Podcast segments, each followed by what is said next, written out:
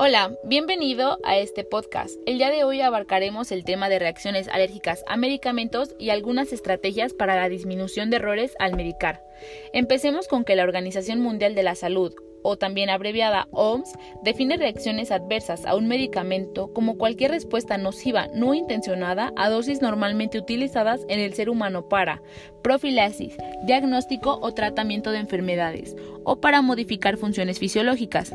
La mayoría de las reacciones adversas a medicamentos son previsibles y relacionadas con los efectos farmacológicos o también llamados tipo A, pero otras no son previsibles ni están relacionadas con la dosis o el efecto farmacológico que llega a ser, y estas se les llama tipo B o también reacciones de hipersensibilidad. El Consenso Internacional de Alergia a Fármacos recomienda el término reacción de hipersensibilidad para las reacciones adversas no previsibles que asemejan clínica de alergia y reacciones alérgicas o reacción alérgica cuando se demuestra que se produce por un mecanismo inmunológico. La incidencia exacta es desconocida. Solo un 5% de adultos pueden llegar a ser alérgicos a uno o más fármacos aunque un 15% de la población general se dice alérgico e identifica antibióticos y analgésicos como principales medicamentos responsables.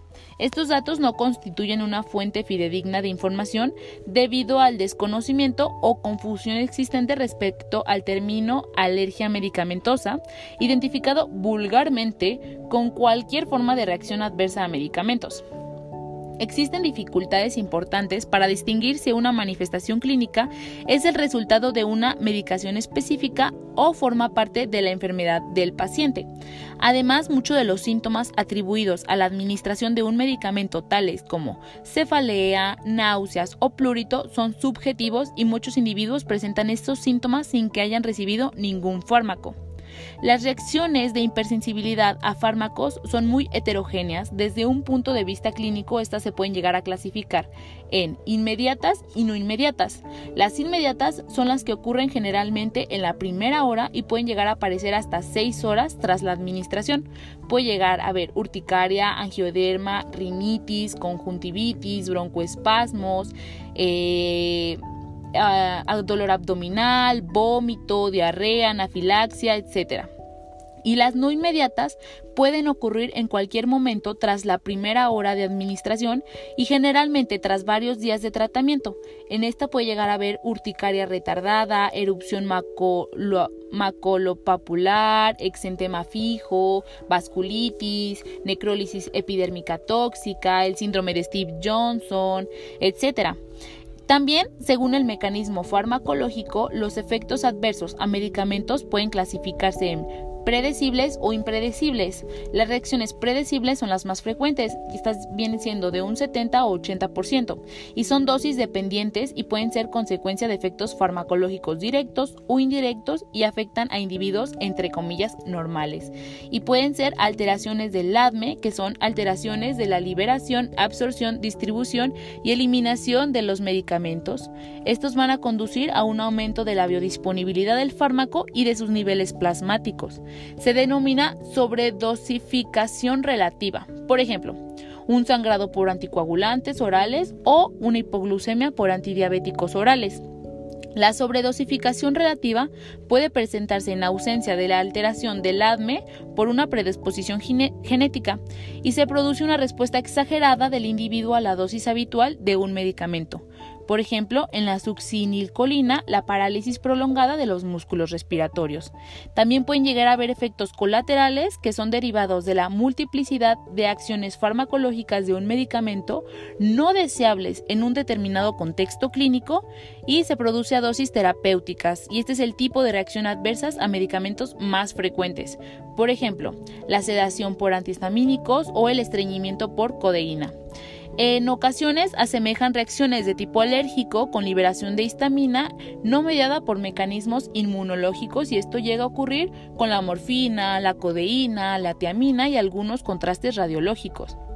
Los efectos secundarios son fenómenos que suelen tener relación indirecta con la acción farmacológica principal del medicamento y se manifiestan como una nueva enfermedad. Por ejemplo, la diasbacteriosis por el uso de antibióticos o la candidiasis secundaria al uso de eh, blecometasona en asmáticos. Las interacciones medicamentosas son los fármacos que pueden llegar a interactuar entre sí produciendo alteraciones en sus farmacocinéticas respectivas.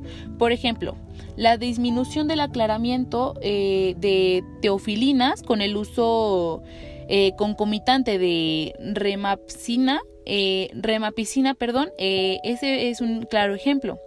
También pueden llegar a haber reacciones idiosincráticas que son respuestas cualitativamente anormales o diferentes de las acciones farmacológicas del medicamento y se producen en pacientes susceptibles y no por mecanismos inmunológicos, que clínicamente pueden llegar a aparecer una reacción inmunológica. Por ejemplo, el, déficit de glucosa 6-fosfato deshidrogenasa más unos oxidantes puede llegar a haber eh, anemia hemolítica. O por ejemplo, la porfiria hepática más unos barbitúricos, eh, la reacción idiosincrática puede ser las precipitaciones de crisis de porfiria. La intolerancia eh, van a ser respuestas cuantitativamente normales que implica un incremento de un efecto farmacológico que sea característico de la droga y que a menudo se produce con pequeñas dosis de la misma en, algunos individuos. Esta puede también ser determinada genéticamente. Por ejemplo, eh, el tinnitus tras la administración de salicilatos y quinina eh, puede llegar a haber eh, intolerancia a algunos fármacos. En las reacciones pseudoalérgicas, eh, estas van a asemejar un mecanismo inmediato de tipo 1, pero no son mediadas por anticuerpo y inmunoglobulina E. Estas van a afectar al mismo tipo de células que son basófilos y mastocitos, pero el desencadenante inicial va a ser diferente. Por ejemplo, los contrastes yodados eh, van a ser por una liberación inespecífica de histamina. En las reacciones alérgicas o de hipersensibilidad, como ya había mencionado, son respuestas anormales a un medicamento que pueden ser producidas por mecanismo inmunológico, humoral o celular, y estas reacciones eh, pueden aparecer en una mínima proporción de pacientes tratados o eh, también eh, se desarrollan tras un tiempo de administración continua o intermitente del fármaco durante el cual éste puede administrarse sin llegar a producir algún efecto adverso que es su periodo de latencia. También puede ser desencadenadas por pequeñas dosis del medicamento una vez ya establecido el estado de hipersensibilidad. Estas van a recurrir ante reexposición y remiten al eliminar al fármaco inductor. Eh, también van a tener algunos síntomas sugestivos de alguna forma de reacción alérgica, como viene siendo rinitis, urticaria, asma, etcétera, y sugerentes de algún tipo de hipersensibilidad que ya se ha conocido. Y en algunas ocasiones la reacción es eh, reproducible por otra sustancia de estructura química antígena similar, eh, donde puede llegar a haber reacciones cruzadas, por ejemplo. También van a haber algunos factores que van a influir en el desarrollo de, una reacción adversa a medicamentos. Por ejemplo, que estén relacionados con el fármaco van a ser eh, propiedades físico-químicas como el peso molecular y o la estructura química, la vía de administración que son reacciones más graves por vía parental, también la dosis o la duración del tratamiento y su intervalo, como por ejemplo exposiciones múltiples e intermitentes o dosis altas o ya sean prolongadas. Eh, también esas, esas son relacionadas con el fármaco, pero también puede haber eh, relacionadas con el paciente. Por ejemplo, eh, la edad es un influyente, en niños es muy poco frecuente, en ancianos va a haber este, mayor probabilidad debido a las alteraciones farmacocinéticas y la mayoría en adultos jóvenes y de mediana edad. En el sexo se ha demostrado que es más frecuente en mujeres eh, y algunos factores genéticos se han eh, sugerido que la histamina está implicada en reacciones eh, con algunos fármacos.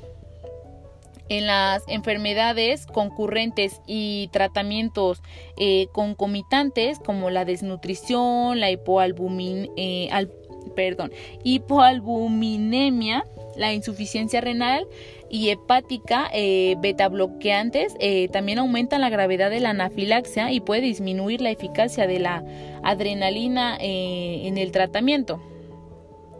Entonces, en pocas palabras, las reacciones alérgicas a medicamentos pueden llegar a ser, pues como se ha visto, muy peligrosas y pueden ser desatadas por diferentes factores que uno no tiene muy en cuenta o no le da mucha importancia y pues deja pasar este tipo de, cosas. Por eso yo recomiendo que pues se chequen, es muy importante el estarse checando porque es algo de la vida diaria y demuestra no solamente un autocuidado digno, sino también el amor propio, ¿por qué no?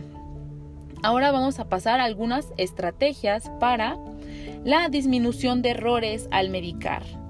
Vamos a empezar con qué significa error de medicación.